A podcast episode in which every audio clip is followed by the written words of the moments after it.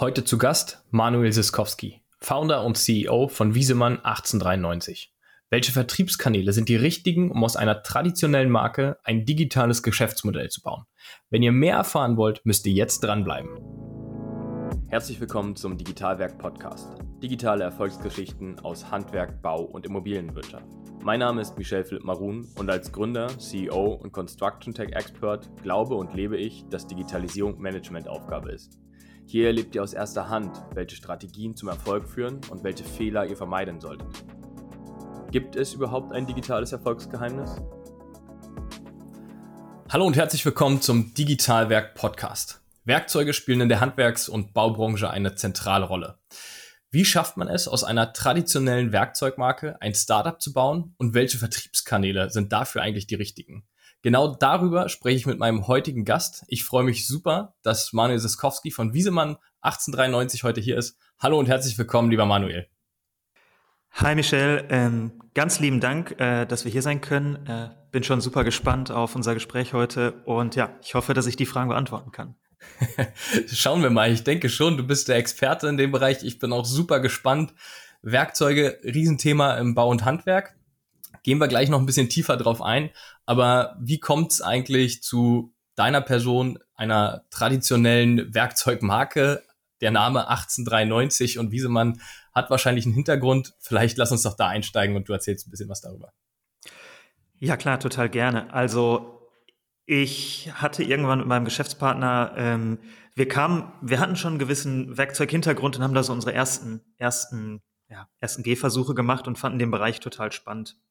Und wir haben dann im Jahr 2015 äh, die The Fabelhaft Group gegründet, was wir so ein bisschen als unsere, ja, ich sag mal, Spielwiese sahen, um Direct-to-Customer-Marken ähm, zu launchen. Die hießen damals noch nicht so, aber das war eigentlich schon so ziemlich das, das Setup und eines der, eins der Projekte, das ich dann im Endeffekt aufgetan hatte, war Werkzeug. Und das Interessante war, dass das über einen, ähm, ja, deutschen Mittelständler lief und der noch das, ähm, der noch die Marke Wiesemann hatte und die zurückging aufs Jahr 1893 und wir dann gesagt haben, okay, ja, das, was es da eigentlich noch gab, dieses restliche Händlergeschäft, viel Export-Business, das ist eigentlich nicht das, was wir gebrauchen können und haben das ähm, dann eigentlich nochmal komplett resettet und haben dann eigentlich geschaut, wie man eine Werkzeugmarke heutzutage eigentlich als reine Digitalmarke planen kann und haben dann eigentlich auf der leeren grünen Wiese neu angefangen. Das heißt, Bestandteil ist die Marke, die ihr ja gewisserweise neu geschaffen habt, auch zwischen Wiesemann und, und dem Jahrgang sozusagen der Firmengründung ähm, was es erstmal sehr seriös klingen lässt und äh, glaube ich auch wichtig, oder? Um eine Marke aufzubauen in dem Bereich. Ähm, ist, ist das eine relevante, ähm, ein relevantes Thema, diese, dieser Name für euch? Oder war das jetzt einfach wirklich willkürlich gewählt, diese Zusammensetzung? Ähm, nein, also das, das ging schon auf das Gründungsjahr damals der, äh, der drei Gründungsbrüder ähm, zurück. Und am Anfang hat uns das mit Sicherheit total geholfen. Ähm, wir sehen interessanterweise, dass es vor allem in Südeuropa sehr, sehr häufig aufgegriffen wird in der Kommunikation mit dem Kunden und anscheinend schon sehr, sehr viel Vertrauen stiftet. Mhm. Und wir fanden selber natürlich auch total cool, eine, ja, ich sag mal vielleicht bis dahin nicht, nicht unbedingt durch Erfolg äh, aufgefallene deutsche Marke so ein bisschen wiederzubeleben und eigentlich ähm, in die Neuzeit zu überführen. Jetzt habe ich dich anmoderiert mit Werkzeug ist wirklich eine zentrale Rolle für die Handwerks- und Baubranche. Ähm, wo fängt denn für euch Werkzeug oder euer Produktsortiment ganz konkret an? Denn wir können über Maschinen reden, wir können über den Hammer, über den Schraubendreher sprechen. Was ist euer Spektrum? Wir haben ziemlich fokussiert eigentlich in dem Mechanikbereich angefangen, also klassisches Mechanikwerkzeug, dann ausgeweitet auf den kompletten Kfz-Bereich und sind dann ehrlicherweise nicht mehr so produktzentriert vorgegangen, sondern haben uns eigentlich sehr, sehr stark die Warenkorbdaten der Kunden angesehen und haben, haben es eigentlich sehr, sehr stringent an den, ähm, ja, an den Bedürfnissen und an den Profilen unserer Kunden ausgerichtet. Und das führt im Endeffekt dazu, interessanterweise, ähm, dass das am Ende des Tages gar nicht mehr dann auf Werkzeug beschränkt ist ab einem gewissen Zeitpunkt, sondern was wir sehen ist, dass sich der Kunde online auch sehr, sehr stark wie ein Baumarktkunde verhält. Das heißt, ich würde davon ausgehen, dass langfristig unser Sortiment eher wie das Sortiment von einem klassischen Baumarkt aussieht und sich in diese Richtung entwickeln wird. Wer ist denn euer klassischer Kunde, wenn du schon davon sprichst? Wir haben zwei Drittel Konsumenten- oder Consumer-Anteil, ungefähr ein Drittel B2B-Anteil, wobei der B2B-Anteil deutlich schneller wächst und wir davon ausgehen, dass es eigentlich irgendwann pari-pari ist. Und ja, bei dem, wenn wir uns jetzt mal auf den, den Hauptprotagonisten und den, den Consumer fokussieren, ist das meistens, ähm, ich sag mal, zwischen 30 und 50-jähriger ähm, Mann, ehrlicherweise, muss man dann auch sagen. Ähm, es dann, wird dann doch noch relativ traditionell ähm, gekauft, zumindest nach den User-Daten, ähm, natürlich relativ digital affin und solange nicht Corona ist, ist es eigentlich der Kunde, der eh sowieso sehr, sehr stark schon online shoppt. Und die andere Gruppe, die wir auch sehr stark sehen, sind eigentlich so kleine Handwerksbetriebe, ähm, ich sag mal auch selbstständige Handwerker, die häufig diesen Weg gehen, eine gewisse Preissensibilität auch mitbringen und ähm, einfach Wegkosten und Prozesskosten sparen wollen. Sehr, sehr, sehr spannend. Du hast jetzt schon angefangen, das ist natürlich für uns beide, glaube ich, höchst interessant. Ich hoffe auch für unsere Zuhörer wieder mal ähm, Daten zu analysieren und auszuwerten. Ähm, jetzt seid ihr kein klassischer äh, Werkzeughersteller. Zwar das Gründungsjahr, aber mhm. ich würde behaupten, ihr seid nicht derjenige, äh, der an der Drehbank angefangen hat. Ähm, das heißt, wir reden eigentlich schon wieder über digitale Assets, über Daten, wie kann man die nutzen? Was ist denn, was verbirgt sich als, ähm, als wirkliches Ziel, als Vision hinter eurem Vor Vorgehen? Unsere Vision ist relativ ähm, klar für uns zumindestens. Wir haben den Anspruch, die führende digitale Werkzeugmarke zu werden. Jetzt kann man sich natürlich dann sofort die Frage stellen, was genau ist eine digitale Werkzeugmarke? Und unser, unser Anspruch ist, ähm, das Thema äh, Werkzeug, DIY und ich sag mal im Englischen dieses Home Improvement, dieses Kernsortiment eigentlich zu schaffen, komplett durchzudigitalisieren. Mhm. Das, das ist schon natürlich äh, eine große Vision. Wir brauchen alle Visionen als Unternehmer und Gründer, sonst, sonst wird's gar nichts. Selbst wenn die Hälfte davon wahr wird, äh, ist das ein großes, immer noch ein großes Ziel. Ich drücke euch da an der Stelle schon mal die Daumen. Ähm, das ist auch nicht ketzerisch gemeint, sondern wirklich von Herzen. Das braucht man einfach auch ein Stück weit. Ähm, jetzt lässt sich mir die Frage äh, im Kopf schießen gerade. Jetzt hast du ein Ziel genannt, wir haben darüber geredet, Produktsortiment, ähm, wer sind eure Consumer, haben wir auch verstanden. Ähm, wie erreicht ihr das? Also, du hast gesagt, eure Kunden sind schon digital affin. Ich stelle mir jetzt vor, ich bin jetzt mal der naive Nachfrager für dich. Ähm, ich finde dich im Baumarkt. Also ich gehe morgen zu Tom und dort finde ich äh, deine, deine Werkzeugmarke. Oder wie kann ich mir das vorstellen? Wo finde ich dich als Kunde? Genau da würdest du uns nicht finden. ähm, Verdammt, ich dachte, ich gehe morgen los. ähm, ich weiß auch gar nicht, wie es bei dir gerade ausschaut, ob der morgen, äh, morgen auch oder wieder ah, oder ja. noch geöffnet ist. Stimmt, ja. Ähm, nein, also unser Ansatz ist, ist Direct äh, to Customer. Das heißt, unsere Voraussetzung ist bisher zumindest immer, dass wir direkt an den Endkunden verkaufen zum großen Teil und in den meisten Ländern findet das aber auch über Marktplätze statt. Und da ist natürlich Amazon und auch ehrlicherweise Amazon Business ein riesiger, riesiger Treiber vom Geschäft. Und wir sagen uns eigentlich immer, dass wir, wir sind nicht komplett fokussiert auf eine Plattform, aber wir wollen im Endeffekt da sein, wo der Kunde ist.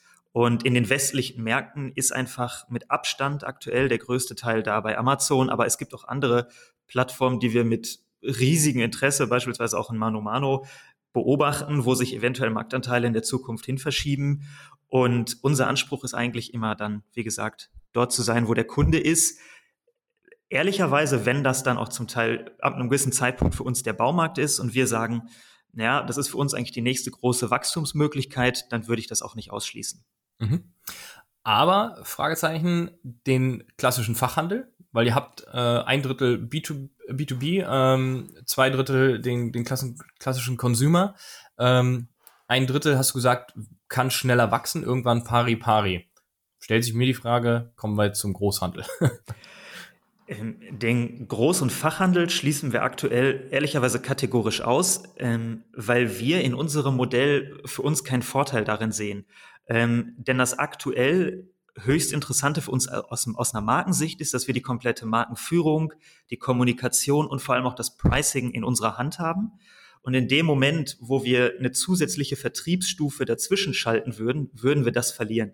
Und ich, ich habe auch das Gefühl, dass es aktuell zum Teil unser großer Vorteil ist, ja, dass wir eben nicht diesen extremen Preiswettbewerb haben, dass wir, ex, dass wir ein globales Pricing fahren können, ein stabiles Pricing, deutlich näher am Kunden sind, deutlich mehr Austausch mit dem Kunden haben, schnelleres Feedback bekommen. Und zum jetzigen Zeitpunkt wäre, ich sag mal, eine Zusammenarbeit dann mit einer, mit einer zusätzlichen Stufe in der Wertschöpfung für uns eher ein Rückschritt. Mhm. Klar, verstehe ich, kann ich, kann ich total nachvollziehen ähm, von eurem strategischen Ansatz. Das heißt, zusammenfassend, Marktplätze sind interessant, ähm, andere digitale Plattformen, so würde ich es jetzt mal zusammenfassen, die sind interessant für eure Sales-Strategie, äh, um Wiesemann nach vorne zu bringen. Ähm, das total, aber auch natürlich der, die eigene Homepage und ähm, mhm. der eigene Shop ist rein aus natürlich aus einer Marketing-Sicht und einer Performance-Marketing-Sicht immer mit das Interessanteste und natürlich auch das, das Datenpunkt-reichste. Ähm, und da muss man aber natürlich auch unterscheiden, das hängt so ein bisschen von der Produktkategorie ab. Ja? Wenn ich jemanden, wenn ich einem Consumer einen Hammer verkaufe, ehrlicherweise kriege ich die Kundenakquisitionskosten im Shop da häufig nicht wieder rein, weil ja. der erst, wenn es gut läuft, in 20 Jahren wieder einen Hammer kauft. ähm, und das ist aber auch so ein Punkt, wo wir gerade andere Sortimente entwickeln und uns eher in andere Bereiche gehen, ähm, wo wir sagen, da ist, ähm, da ist quasi der eigene Shop deutlich attraktiver langfristig. Mhm. Ich, ähm, wo wir schon beim Thema Shop sind, das heißt, wie viele Artikel habt ihr im Sortiment aktuell, dass man sich das mal vorstellen kann? Und äh, wie lange gibt es euch schon, das vielleicht auch nochmal ins Verhältnis zu setzen? Das braucht ja auch alles ein bisschen Zeit. Ja, absolut. Also wir haben, ähm, Kickoff war 2017 und wir haben dann ehrlicherweise circa zwei Jahre, so bis 2019 gebraucht, um so ein Kernsortiment von, ich sag mal ehrlicherweise so 50 Artikeln ähm, zu launchen. Und wir sind jetzt ungefähr so bei 120 bis ja, vielleicht 140, je nachdem, wie man das, wie man das zählt.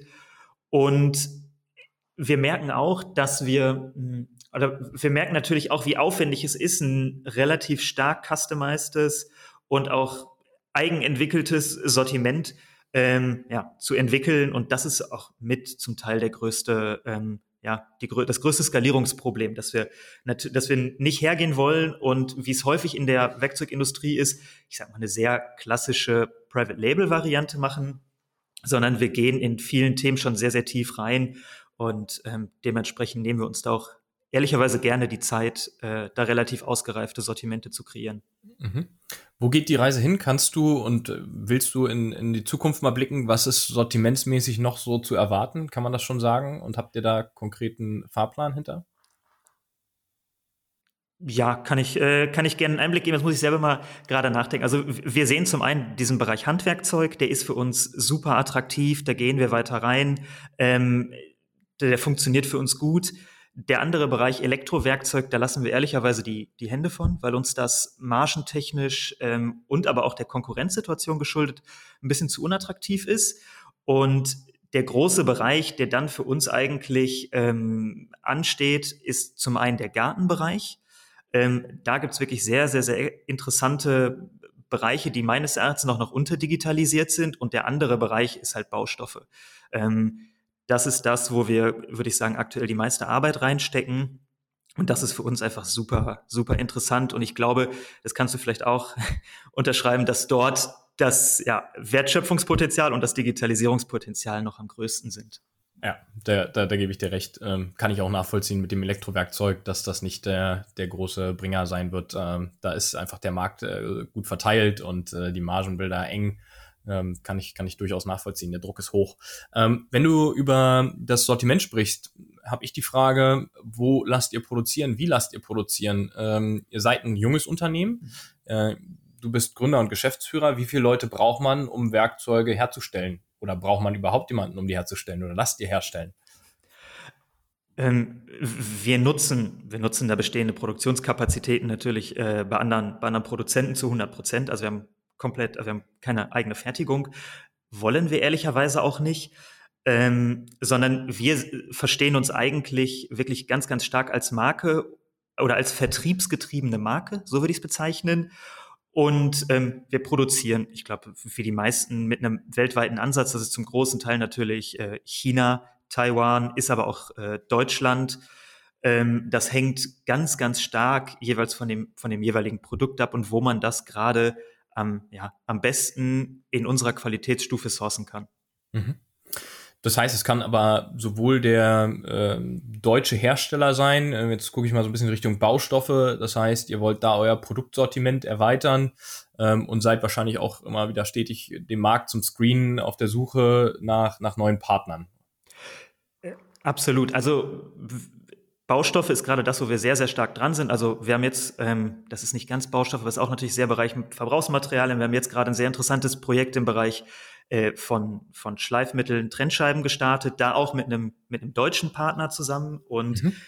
weil wir natürlich sehen, ab in dem Moment, wo du eine sehr hohe Automatisierung in der Fertigung hast, ist es ja eigentlich, das, am Ende des Tages ist der Preisunterschied gar nicht so groß, je nachdem, wo ich fertigen lasse, sondern da gehen wir auch eher dahin und versuchen, sehr hochwertige Sortimente zu bauen, ähm, was für uns dann eigentlich ganz gut funktioniert. Und so wie du das auch sagst, ähm, da, da brauchen wir natürlich Partner und auch irgendwelche eine gewisse Expertise, die im deutschen Markt häufig sehr, sehr gut vorhanden ist. Und da vielleicht auch als kleiner Aufruf, ähm, wer da vielleicht Interesse hat, mal ein bisschen näher an den Endkunden heranzurutschen. Ähm, wir sind da äh, sehr gewillt und auch gerade auf der Suche nach äh, Produktionspartnern.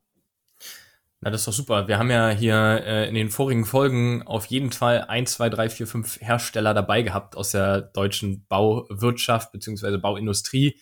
Ähm, ich glaube, diejenigen, die hier regelmäßig reinhören und äh, mit im Podcast waren, die fühlen sich jetzt auch angesprochen, melden sich bei mir, ich stelle den Kontakt zu Manuel her. Ähm, wir, wir haben so ein bisschen das Thema noch, was mich interessiert, in Richtung, wie transformiere ich mich eigentlich oder wie viel Tech steckt denn hinter eurer Marke? Wir haben kurz über Datenauswertung gesprochen, das ist ein wichtiger Bestandteil, um eine Marke nach vorne zu bringen, um äh, Analysen, KPIs zu fahren. Ähm, wo geht die Transformation hin? von der Werkzeug, klassischen Werkzeug-Company zur Software-Company oder Design-Company? Was ist da euer Weg? Wie würdest du euch beschreiben? Genau, also ich würde sagen, so wie ich das zuvor so ein bisschen bei der Vision beschrieben habe, dass wir eigentlich den, die komplette Wertschöpfung durchdigitalisieren ähm, wollen. Stand heute sind wir eine Direct-to-Customer-Marke. So, Punkt. Was bedeutet das? Ehrlicherweise hat man einzig und allein den Schritt des Einkaufs des Kunden digitalisiert. Die Produktion ist analog, Versand ist analog, ehrlicherweise die Produktexperience ist analog. Das muss man natürlich auch sagen, gerade wenn man heute über Digitalisierung spricht. Und dann stellen wir uns natürlich auch die Frage, okay, was ist der nächste Schritt? So, wie sieht die Welt in 2030 aus? Ähm, und das, was unsere Antwort bisher darauf ist und wo wir das größte Potenzial aus einer Markensicht sehen, ist eigentlich die additive Fertigung das ist ein Thema, was in der Werkzeugindustrie ehrlicherweise ziemlich bisher, ich will nicht sagen belächelt wurde, aber ehrlicherweise liegen gelassen wurde. Und ähm, wir haben letztes Jahr unser Pilotprojekt Enable 3D gelauncht, wo wir unsere komplettes Zubehör, Accessories, sowas wie Wandhalter, komplett digitalisiert haben und von mitgelieferten Accessories umgestellt haben zu 100 Prozent für den 3D-Druck optimierte Accessories, die dann auf unserer Homepage herunterladbar sind. Und wir waren absolut geflasht von den Ergebnissen. Also wir sind da wirklich super happy, wie gut das angenommen wird und wie, wie schnell man natürlich mit digitalen Produkten internationalisieren kann. Ja, das ist auch ein Punkt, den man in einem Hardware-Business ja immer, äh, der ja ein riesiges Problem ist. Und das ist für uns ein riesiger Hebel. Und daher, um jetzt auch auf den Punkt zu kommen, das, wo ich in 2030 sehe, ist, ich glaube, auch die Produktion und die Distribution muss digitalisiert werden. Und das ist vielleicht eine Antwort darauf. Mhm. Okay, habe ich, äh, also ich habe es verstanden. Ähm, ich finde das super spannend. Ähm, du hast das natürlich leicht durch die Blume formuliert, ähm, kann ich auch durchaus nachvollziehen. Mm, es ist natürlich auch schwer, in die Zukunft zu gucken, ähm, absolut. Und ähm, du hast gesagt, Hardware-Produkte sind echt herausfordernd. Ähm, das ist, also das zum Skalieren zu bringen. Ähm, ich glaube, da ist es einfach notwendig, über den Tellerrand hinaus zu gucken. Aber ich glaube auch, um auf deinen Appell hier an unsere Zuhörer in Richtung Industrie nochmal reinzugehen, ähm, du hast das so nebenbei nur formuliert, den Hersteller dichter an den Consumer zu bringen. Ähm, de, wie siehst du das? Der, der Hersteller ist ja heute in Deutschland oftmals nicht in der Lage, den, sei es B2B, den Man in the Van, aber auch Fachbetriebe und schon gar nicht den, den Direct Customer, also den Endkunden, äh, irgendwie zu adressieren und zu verstehen im Zweifel. Das ist ja eigentlich eine Riesenchance auch für den, äh, wenn er mit euch zusammenarbeitet. Absolut. Ähm, ich glaube, die produzierende Industrie in Deutschland in dem, in dem Segment steht halt vor einem riesigen Dilemma und das wissen auch alle. Ähm, wenn ich heutzutage 100 Prozent meines Umsatzes über ein mehrstufiges Vertriebsmodell generiere und ich gehe dann direct to customer, stehe ich halt von heute auf morgen eigentlich in einem Konkurrenzverhältnis zu meinen, zu den Kunden von, von heute und gestern. Ähm, und wir haben auch sehr, sehr viele Diskussionen in dem Bereich geführt und ich glaube, das, das ist ein Problem für, für viele in dem Bereich. Und das ist auch mit der Grund, warum ich für uns sage, dass der Fachhandel und der Großhandel ein Rückschritt wäre, weil wir uns relativ aggressiv für diesen Schritt entschieden haben und das auch sehr stark durchziehen. Und ich glaube, vielleicht ist es für viele auch eine Möglichkeit, mit uns vielleicht zusammenzuarbeiten, um da eigentlich ein sehr schönes digitales Beiboot sich zu bauen und da auch ehrlicherweise von zu partizipieren und auch zu lernen. Mhm. Ja, ich glaube, das Lernen ist äh, wichtig. Also was ich immer wieder von äh, oder Ausgesprächen mitnehme von verschiedenen Podcast-Gästen, aber auch off the record, ist einfach dieses, ich will jetzt lernen. Also ganz viele haben diesen Drang, egal ob Industrie, aber auch andere Bereiche im Digitalisierung und Old Economy Match, ähm, haben den Drang, endlich in neue Bereiche einzuschnuppern ähm, und sind offen geworden, vielleicht auch sogar mit Marktbegleitern zusammenzuarbeiten, gewisse Projekte anzugehen. Das finde ich, ich persönlich, da kann ich auch nur von mir sprechen, den richtigen Schritt den ganz wichtigen Weg auch. Ähm, gemeinsam kriegt man das hin. Äh, oftmals gegeneinander ist aus meiner Sicht als, als ehemaliger Sportler äh, der falsche Ansatz. Ähm, aber das ist auch so eine Philosophiefrage, glaube ich. Ne? Ich glaube, wir beide haben da eher diesen Ansatz, come on, let's rock together. Äh, ja, total. Und ich merke das ja auch in, in, in, Anfragen, die wir machen oder die wir bekommen oder in Gesprächen, die wir führen. Es gibt ganz viele, die sind total offen und äh, die wollen lernen und die, die verstehen natürlich auch so ein bisschen den Charme an der ganzen Geschichte für ihre eigene Strategie und für ihre eigene Digitalisierungsansätze. Ähm, aber es gibt auch viele, die schließen das kategorisch aus, ehrlicherweise. Mhm, ja, absolut. Aber umso wichtiger, die kennenzulernen, die da voll Fokus drauf geben ähm, und die Synergien nutzen. Äh, absolut. Äh, total gerne. Ähm, wenn wir uns so ein bisschen in die Zukunft, du hast schon so ein, zwei Blicke ähm, in die Zukunft gegeben gerade wenn du aus deiner jetzigen Situation dir den Markt anguckst, wie wird der sich verändern ähm, für den Bereich, den du sprechen kannst in den nächsten zehn Jahren? Was glaubst du? Also ich glaube, was wir durch Corona gesehen haben, ist, ist natürlich eine absolute Beschleunigung des Ganzen gewesen. Aber ich glaube, ich habe ehrlicherweise das Gefühl, dass dieses Tempo und die Geschwindigkeit, mit der sich die, die Verhältnisse im Markt verändern und die Digitalisierung fortschreitet und die Kunden ihr Verhalten adaptieren, äh, absolut beibehalten wird. Das ist das eine. Ähm, weil ich glaube, jeder kann sich die Frage stellen, wie sah die Welt im Februar 2020 aus und wie sieht sie jetzt aus? Und das ist Wahnsinn, wie schnell sich Dinge verändern können. Und ich glaube ehrlicherweise, dass ganz vieles davon beibehalten wird und das Tempo auch ähnlich hoch bleibt. Das ist das eine. Und aus einer, aus einer Marktlage, ich glaube, es wird nicht so fragmentiert wie heute bleiben. Ähm, das, ähm, das was, was wir sehen, ist, ähm, das ist halt natürlich sehr stark auf uns begrenzt, aber in allen Direct-to-Customer-Modellen gibt es aktuell, sage ich mal, so Konsolidierungswellen. Es gibt einen ganz, ganz starken M&A-Markt. Ähm, und da passiert wahnsinnig viel, aber ich sage mal, auf der Plattformseite glaube ich nicht, dass es langfristig, in, in ich glaube, in keinem Vertical wird es am Ende mehr als fünf Player geben. Ähm, so, so ehrlich muss man sein, weil natürlich digital alles zu einer gewissen Monopolisierung oder zumindest mal Oligopolisierung tendiert. Ich glaube, das ist auch was, was viele ausblenden. Ähm, und final, das ist das, wo wir vielleicht schon ein bisschen drüber geredet haben, glaube ich, dass die Wertschöpfungsketten äh, kürzer werden, weil online viel mehr Preistransparenz und auch ein gewisser Druck zur Effizienz da ist. Und ich glaube, jede Wertschöpfungsschicht oder jede Partei, die eine gewisse Form von Margenpunkten rausnimmt, wird am Ende des Tages, wenn sie nicht zur Wertschöpfung beiträgt, verschwinden. Mhm. Ja, also es wird immer alles enger, ne? Ob wir von der Preisseite uns das angucken, der Druck wird höher. Ähm, es muss alles noch schneller kommen. Ähm, das heißt also, viele Player in einer Wertschöpfungskette dauert länger und kostet mehr. Ähm, und oftmals geht's nur ein zu enablen, beziehungsweise dann vielleicht auch ähm, zuzukaufen. Der M&A-Markt sehe ich auch in allen Bereichen, was Handwerk angeht. Das fängt ja beim Handwerksbetrieb an, der übernommen wird und zur Unternehmensgruppe auf einmal gehört.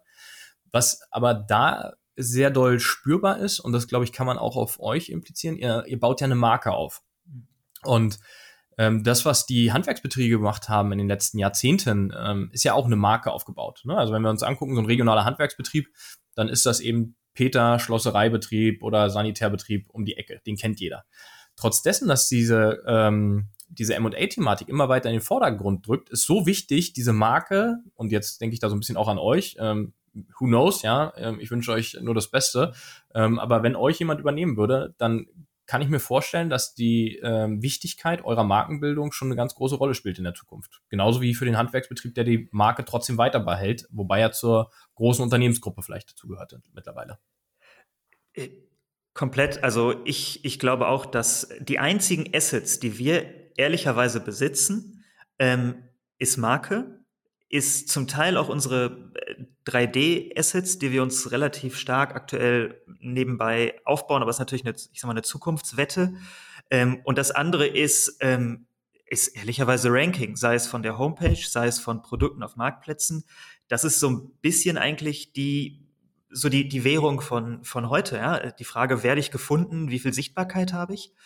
Ähm, und ich glaube, langfristig ist halt Marke, so wie du das sagst, die einzige Möglichkeit, ähm, in der in dieser Konkurrenzlage bestehen zu können, was dann natürlich auf die Konsolidierung einzahlt, weil der Kunde, ich meine, in der alten Welt, im Baumarkt gab es, da gab es ja die Eigenmarke vom Baumarkt und eine A-Marke. So hat das Spiel funktioniert. Im nächsten Baumarkt sah das genau andersrum aus, ähm, einfach mit einer anderen, anderen A-Marke. Und diese lokalen Monopole oder Duopole, die gibt's halt online nicht mehr. Und aktuell gibt es halt eine riesige Vielfalt, aber langfristig ähm, ja, wird es da einfach äh, eine Konsolidierung geben. Ähm, spätestens äh, auf dem Handyscreen, ja, da passen drei Ergebnisse drauf ähm, und viel weiter geht's da nicht. Ja, das ist, das ist echt ein wichtiger Aspekt. Ähm, wir sitzen alle mehr und mehr vor großen Mobiltelefonen, vor Smartphones, wenig vor dem Desktop, äh, wo ich 20 Ergebnisse drauf habe. Absolut wichtiger Punkt. Äh, wieder zum Thema Ranking äh, zurück, hoch gerankt zu sein, äh, vorne aufzutauchen, ziemlich weit vorne jedenfalls und äh, eine gute Marke zu haben. Das äh, sehe ich auch so. Jetzt hast du in den letzten Jahren viel gesehen. Ihr seid jetzt auch schon ein paar Tage am Markt. Ähm, in Bezug auf Digitalisierung, was kannst du unseren Zuhörern einfach mitgeben? Was ist wichtig? Worauf würdest du sagen, muss man, sollte man bei einer Digitalstrategie oder bei digitalen Projekten Wert legen? Also ich glaube, sowas wie Schnelligkeit ist, ist, ist halt so ein, so ein Standard-Case, aber das ist das, was, was ich häufig sehe, was mir auffällt, dass halt natürlich in, gerade in Konzernstrukturen ein bisschen natürlich diese Diskussions- und Sicherheitskultur sehr, sehr stark ausgeprägt ist, was, glaube ich, dem Ganzen überhaupt nicht, nicht, nicht hilfreich ist. Ähm, und ich glaube, das Einzige, was heutzutage noch funktioniert, ist so ein bisschen, wie man das natürlich auch bei VC-Fonds sieht, relativ viele Wetten einzugehen, und da aber auch eine gewisse Risikobereitschaft mitzubringen. Denn das, was man natürlich aus, aus der Industrie und ich habe auch einen gewissen Konzernhintergrund, äh, was man natürlich sieht, ist, Prio 1 ist, Risiken wegzumitigieren. Das Problem ist aber, wenn ich digital versuche, nur noch Risiken, äh, ein Risikomanagement zu machen, dann schaffe ich es gar nicht mehr, was Neues zu bauen und eine gewisse Schnelligkeit zu haben. Und ich glaube, so eine gewisse ja, Risikobereitschaft, wie es natürlich Startups, VC-Fonds und sehr, sehr viele erfolgreiche Player in der Digitalszene machen, ist, glaube ich, vielleicht das, was man sich am ehesten adaptieren könnte oder sollte. Mhm. Kann ich verstehen, sehe ich genauso. Ganz wichtiger Punkt. Risiken einzugehen, schnell zu scheitern, wenn man scheitert, äh, aufzuhören, nächste. Ähm, Attacke-Modus halt, ne? Ähm, ich glaube, das ist das Wichtige. Ähm, Finde ich, finde ich gut. Ähm, kann ich unterstreichen, gebe ich gerne unsere Zuhörer mit, äh, mit Nachdruck, äh, schnell zu handeln in Digitalisierungsprojekten, schnelle Entscheidungen auch zu treffen, machen wir weiter oder machen wir nicht weiter. Ähm, kann ich, kann ich nachvollziehen. Manuel, vielen, vielen Dank für deine Zeit an der Stelle erstmal, dass du die Zeit genommen hast. Ähm, auch wenn Corona mit Hochdruck hier deine Zeit fordert, wahrscheinlich äh, das Online-Geschäft boomt. Ich drücke dir da euch äh, viel mehr die Daumen, dass das weiter anhält dass ihr davon auch profitiert, ähm, weiter wachst und euch etablieren könnt. Ähm, ganz, ganz lieben Dank, äh, dass wir hier das, das, spannende Gespräch hatten und ja, ich hoffe auch, dass es anhält, gerne auch ohne Corona. Ähm, ich glaube, das wäre vielleicht langsam für alle mal eine, eine gute Variante. Und ja, ganz, äh, ganz lieben Dank. Liebe Zuhörerinnen, lieber Zuhörer, vielen Dank fürs Einschalten. Ich hoffe, es hat euch heute wieder gefallen. Lasst gerne ein Like da, kommentiert, schreibt mich an, gebt mir Feedback. Das ist für uns wichtig. Ansonsten auf Spotify, iTunes oder Soundcloud könnt ihr diesen spannenden Podcast weiter teilen. Ich freue mich aufs nächste Mal. Bis bald.